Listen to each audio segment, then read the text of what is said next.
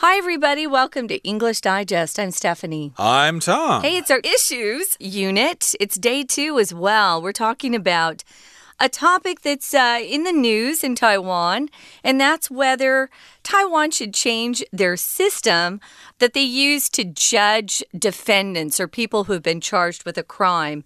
Currently, they're using a judge to decide if someone's guilty or not guilty, but they're talking about maybe changing their system to match a system that's used in 52 countries across the globe, including the US. Uh, both Tom and I are Americans.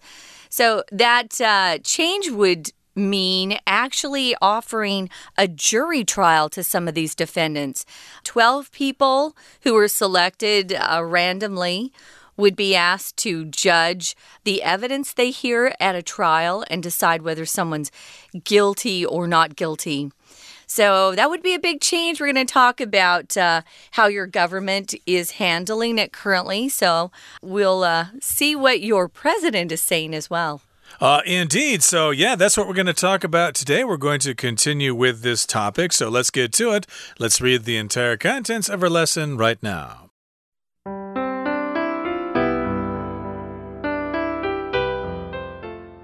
Advocates of the jury system not only highlight its many virtues, but also consider the opportunity to take part in such an important legal process a privilege. They argue that having 12 jurors, each with a different perspective, reduces the chance of corruption and leads to a greater number of objective rulings. Former U.S. Supreme Court Justice Antonin Scalia even claimed that verdicts issued by the country's jury system have a 99.9% accuracy rate. Still, this system is not without its faults. Jurors have no obligation to reach a verdict based on facts, and personal biases can lead to wrongful decisions. In fact, 12% of capital convictions are later proven to be inaccurate. Moreover, completing jury duty can be financially difficult for jurors.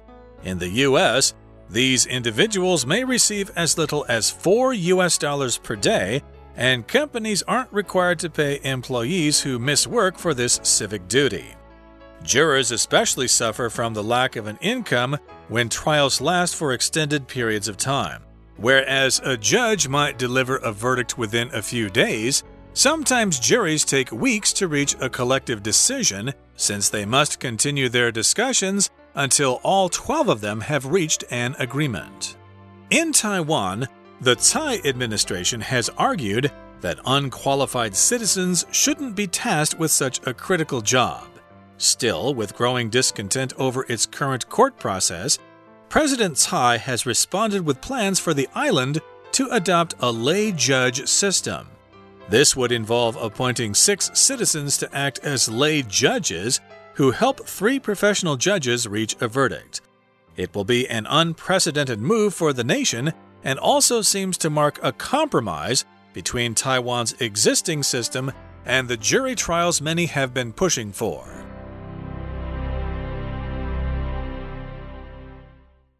Okay, guys, let's dive in. Uh, advocates of the jury system. If you're an advocate for something or someone, it means you're for them. You're somebody who supports a particular side or position.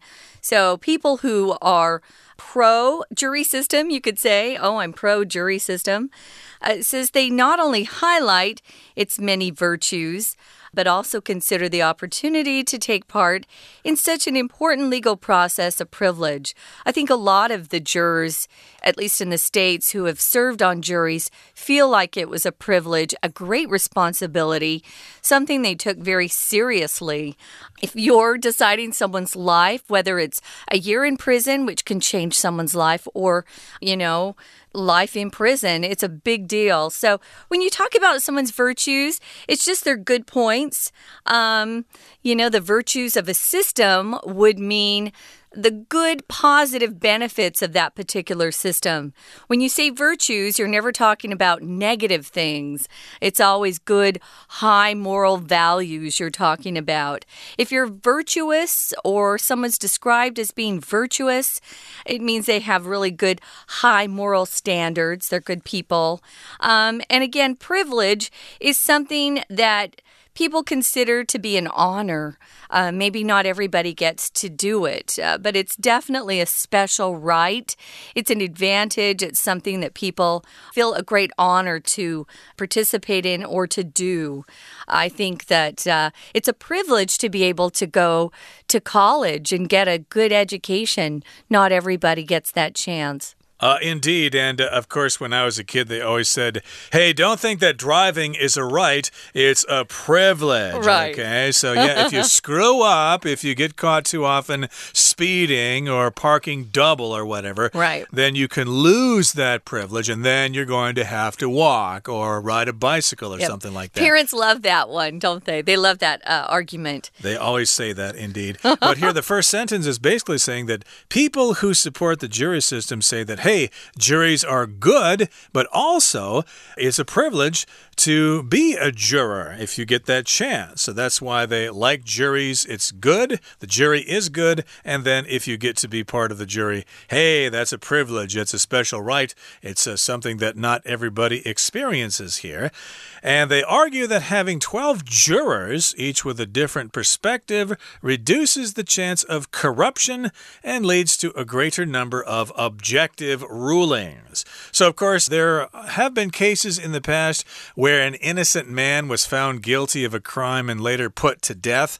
I think there was such a case here in Taiwan a number of years ago, and I think it was just a single judge who decided, and uh, they were under pressure to find somebody guilty of this crime. So they just uh, found basically just some guy and said, Hey, you did it because you were at this certain place. He was later found innocent, of course. If they had a jury with other people there, they would have had different perspectives and they would have thought, Hey, wait a minute. Okay, those guys are just trying to find a scapegoat. Okay, they're just trying to get somebody guilty. That's not right. So, yeah, uh, that's one uh, advantage to a jury system. They have 12 different people who can catch those little problems. Well, that's a good thing about uh, part of the U.S. system is if you are convicted, your attorney can turn around and appeal. He could say, I don't like the verdict and take it to another level of judges. And if you are given the death penalty, you then have time to keep appealing for maybe 15, sometimes 15 years. So, yeah, it's horrible when innocent people are paying for crimes when they're innocent. Here it says the people who like this idea of a jury system, they like that there are 12 jurors and they can each have a different perspective or viewpoint. And this reduces the chances of them being corrupt or at least the whole system being corrupt, and leads to a greater number of objective rulings. Objective just means something based on your personal opinion or feelings. Someone who's not really open minded would be more subjective or biased, or they have some sort of prejudice against something or someone. A ruling is a word we use in trials, especially. It's just a decision that is announced. Usually, a judge has a ruling and they say, you know, what they think um, is right or wrong. So during a court trial, you'll see the attorneys presenting evidence, and sometimes you'll hear objection by one of the attorneys. They don't like what the other side has said. And then the judge, his job or her job is to decide whether to rule, yes, that was unfair, which means they have to take that out of the court trial, or no, what they said was okay. So it's very interesting. If you want to learn more about at least U.S. or American law, you should watch some TV shows or some movies. Some of them are close. They're not all accurate, of course, because it has to be drama and very exciting. So we've got former U.S. Supreme Court Justice. Uh, we've got the Supreme Court, which is composed or comprised of nine judges. Antonin Scalia passed away a few years ago. He claimed that verdicts issued by a country's jury system have a 99.9% accuracy rate. I don't think he was talking about all jury trials. Uh, that number's lower, of course, we know. But in some uh, specific areas, it is quite accurate.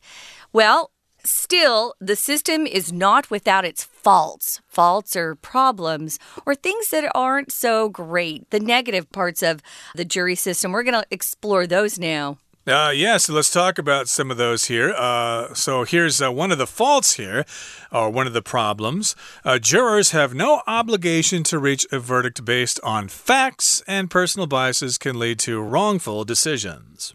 So, yeah, I think this is basically saying that jurors can be people from society with no real training. So they basically can make their decisions based on a gut feeling or their own personal biases or whatever. So, yeah, they're not required to reach a verdict based on facts, okay? Uh, based on the evidence. They can just reach a verdict uh, because they just feel that way. So, yeah, they have no obligation. Here we've got the word obligation, which is a requirement, something you have to do. Uh, if you're a parent, of course, you have the obligation to raise your children and take care of them and make sure they have enough to eat and they have a safe place to live and they go to school and stuff like that. These are things you have to do, they are obligations.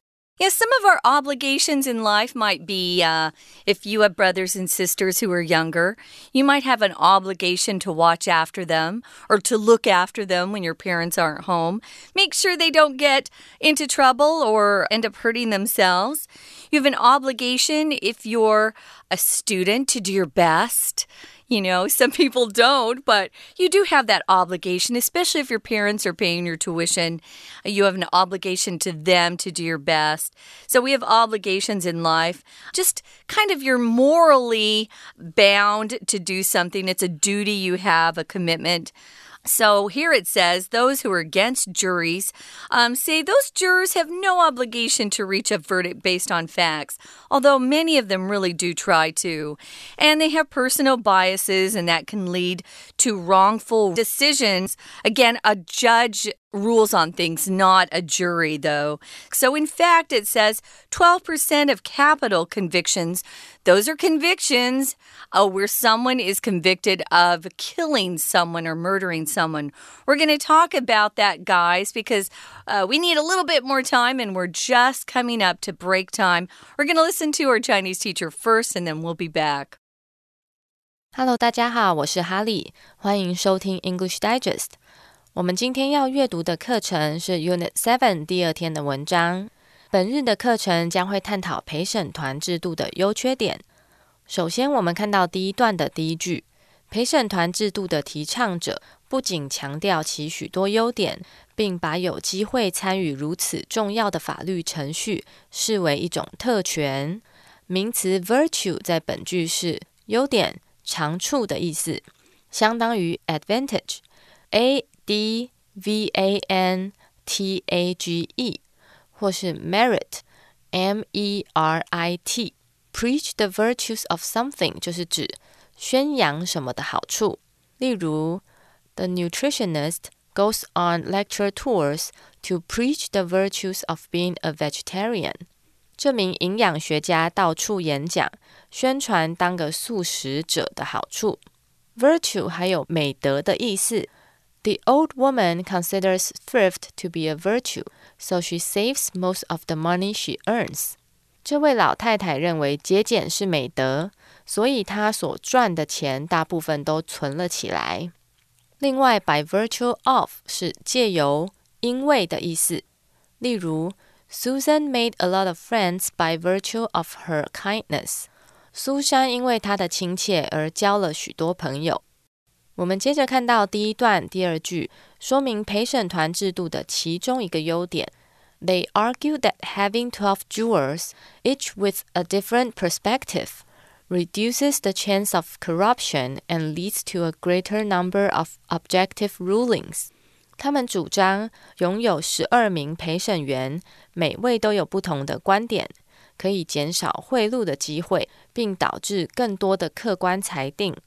名词 perspective 是观点、看法的意思。要表示对什么的观点或看法，可以用 perspective on something。People's perspectives on beauty vary from culture to culture。人们对美的观点因文化而异。若要表示依某人的观点，可以用 from the perspective of somebody，或是 from somebody's perspective。我们来造一个句子 ：When it comes to the key to success, from my perspective, diligence is more important than talent。提到成功的关键，依我之见，勤奋比天分更重要。要注意的是，这个字的拼法很容易和 perspective 混淆。prospective, P R O S P E C T I V E，是指预期的或是有可能成为什么的。 例如，The manager will interview three prospective employees today。这位经理今天会面试三位可能录用的应征者。We're going to take a quick break. Stay tuned. We'll be right back.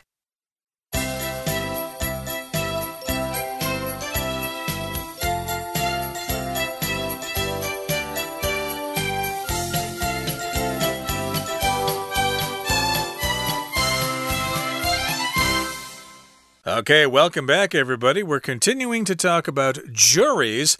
The pros and cons of juries. Are they good or are they bad? Okay, now we did talk about the fact that there are some faults to the jury system, some problems with it.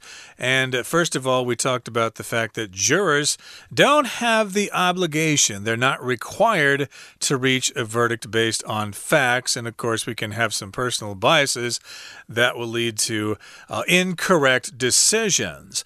And uh, later, of course, we talked about the fact that 12% of capital convictions are later proven to be inaccurate. So, yeah, sometimes they're actually dead wrong. uh, I don't mean a joke there. Yeah. Uh, yes, we've got some capital convictions. Capital uh, involves uh, basically the death penalty, capital punishment. Right. Uh, look at the word cap there. That means head. So, the word capital, of course, does refer to the death penalty, capital punishment, as it's also called. And these convictions or when the judge finds the defendant guilty, yeah, later on they're proven to be wrong. They convicted the wrong person, and uh, the wrong person was put to death. Now, moreover, it says completing jury duty can be financially difficult for jurors. I talked about my experience. I was paid $12 a day, but I lived in New York City. You're paid more because the cost of living is higher in New York City.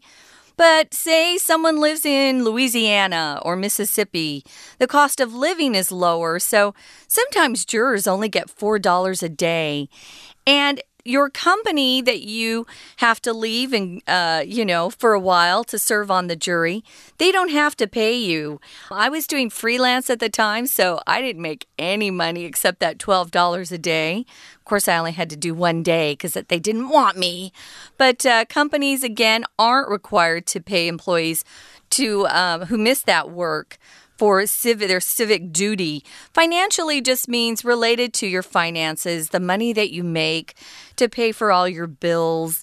It can be tough. So, jurors especially suffer from the lack of an income when these trials last for extended periods of time.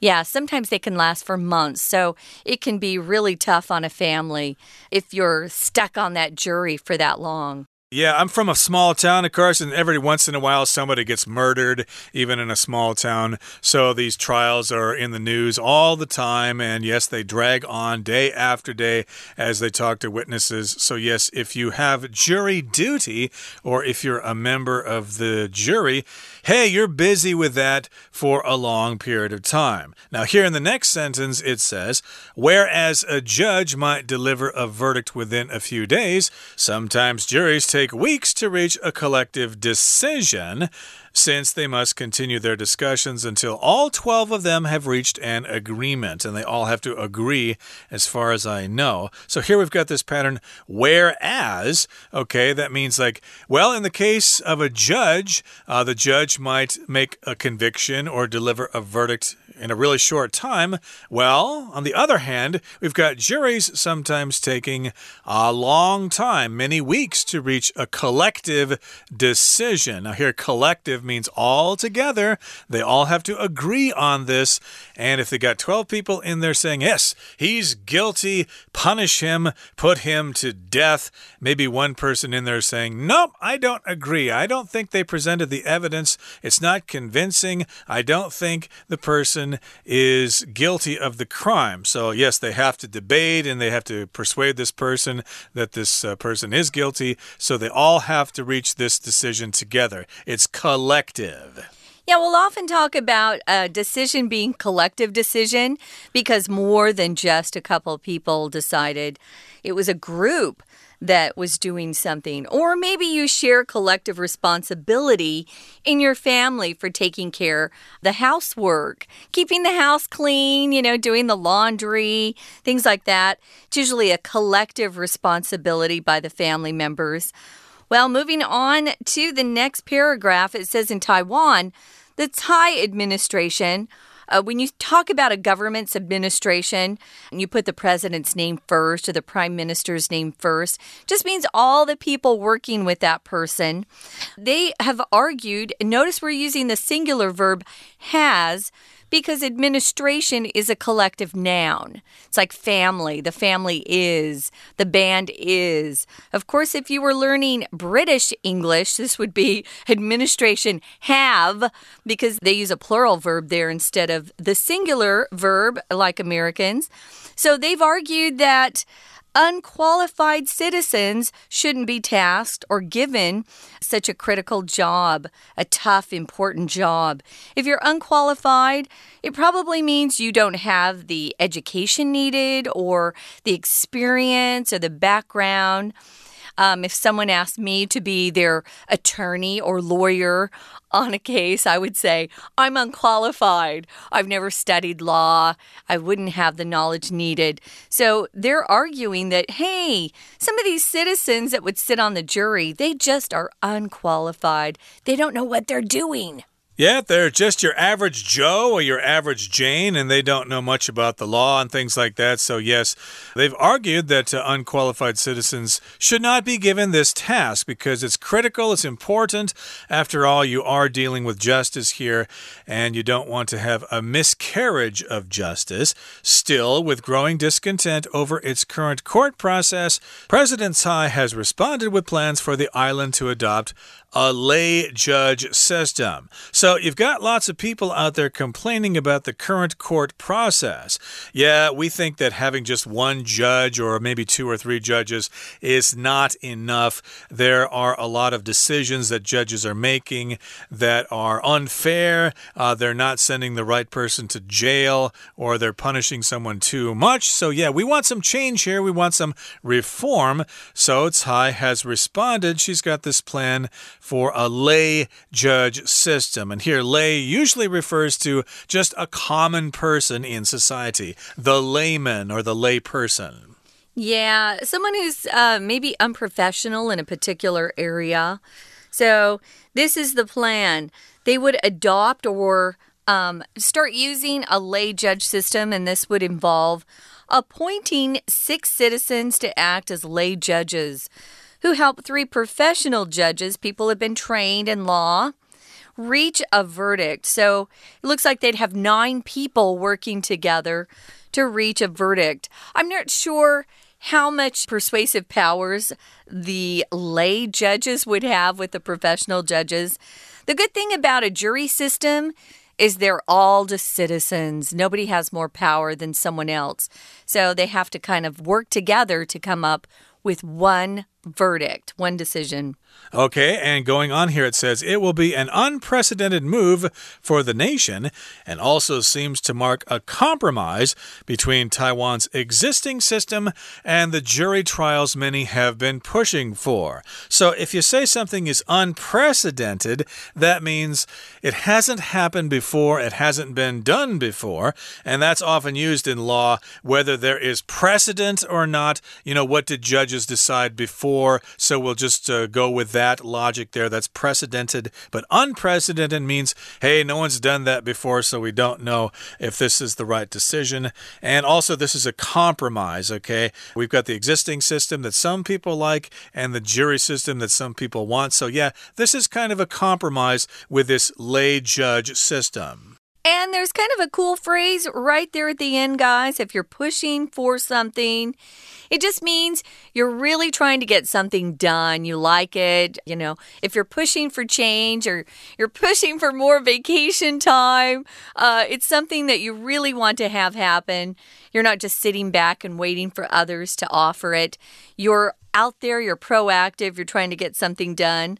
One of the phrases Tom used earlier that I wanted to mention too is that phrase dead wrong. You can use it just in normal conversations. If you hear your friend say something and you know it's so wrong, you can just say that, oh, you're dead wrong. And you don't say something's dead wrong. You say that person, you're dead wrong. And it's just, it can be kind of fun if you use it with friends. Be careful though if you use it with, uh, you know, professional colleagues. They could be offended by that. You're dead wrong. Right now, guys, someone who's never dead wrong is our Chinese teacher. We're going to listen now. 第二段提到陪审团制度的缺点，其中一个就是每位陪审团成员一天的薪水可能少到只有四块钱，而且公司无需知薪，所以一旦案件的审判时间过长，某些陪审团成员在经济上就会有困难。 我们看到第二段的最后一句，尽管法官可能会在几天之内做出判决，但有时陪审团则需要数周的时间才能得出共同的判决，因为他们必须持续进行讨论，直到他们全部十二个人都达成一致意见为止。连接词 whereas 用来连接两个文意成对比的句子，可以放在句首或是句中，有然而。但是的意思。One twin is very friendly and outgoing, whereas the other is shy and reserved. 那对双胞胎其中一个友善又外向，然而另一个则害羞又拘谨。另外，本句的最后有一个片语 reach an agreement，表示达成一致意见的意思，也可以用 reach 或 arrive at a consensus，表示达成共识。consensus C O N S E N S U S. After 10 minutes of discussion, the friends finally reached a consensus on where to eat. 经过十分钟的讨论，这群朋友对于吃饭的地点终于达成共识。文章的最后一段提到，台湾虽然不会采取陪审团制度，但有意采取业余法官制度 （lay judge system）。我们看到这一段的倒数第二句。 这将涉及任命六位公民担任业余法官，他们将帮助三位专业法官做出裁决。动词 involve 后面接名词或 v-i-n-g，表示包括、需要的意思。International diplomacy involves conducting negotiations between nations。国际外交包括进行国与国之间的协商。以上就是今天的课程，谢谢大家收听。That's it for today's program, and uh, hopefully, we have presented this particular topic as objectively as we can, and hopefully, the justice system will compromise between people who want the jury system and those who like the way things are. From all of us here at English Digest, I'm Tom. I'm Stephanie. Goodbye. Bye.